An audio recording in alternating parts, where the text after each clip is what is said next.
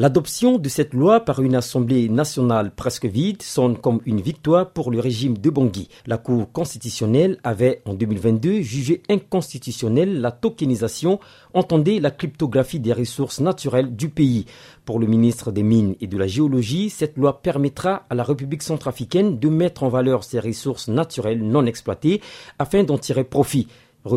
Beltungu. Avant, nos ressources naturelles et foncières n'étaient pas connues de par le monde. Mais à travers la technologie de blockchain, nous allons maintenant exposer ces richesses-là pour attirer les investissements directs et étrangers, mais aussi les investissements centrafricains, les investissements privés locaux. Et donc pour nous, nous pensons que c'est une opportunité unie offerte à notre pays pour pouvoir mobiliser des financements pour les projets de développement. Cette position est soutenue par le Conseil économique et social qui a approuvé cette loi avant son adoption par les députés. Alfred Poloco, président. Porté par l'ambition de garantir un avenir meilleur aux générations présentes et futures, notre pays s'était doté d'une loi sur la crypto-monnaie il y a de cela plus d'un an. Très apprécié par les partisans d'une Afrique audacieuse à la reconquête de sa véritable souveraineté d'une part et combattu par d'autres, le projet du Sangokoin reprend forme à travers ce projet sur la tokenisation des ressources naturelles et foncières de notre pays. Plusieurs députés de l'opposition, à l'exemple d'Anissé Georges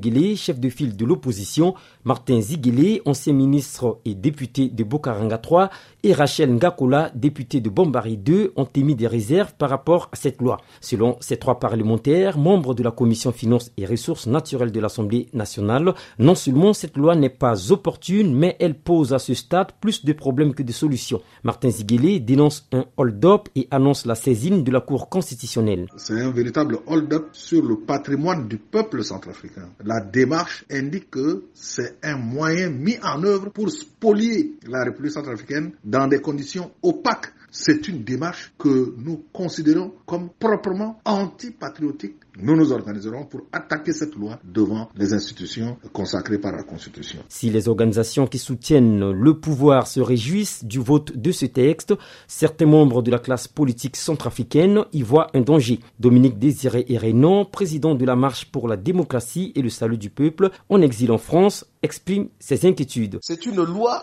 qui n'est ni objectivement justifiée, ni bonne pour les Centrafricains.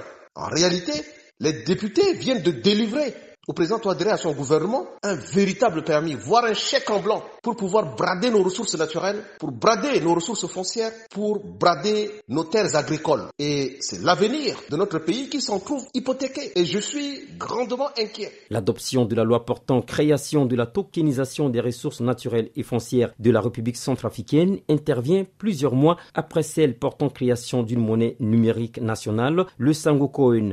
Des initiatives, selon le gouvernement, visant à lutter contre la corruption et à booster l'économie nationale. Freeman Sipila, Bangui, pour VO Afrique.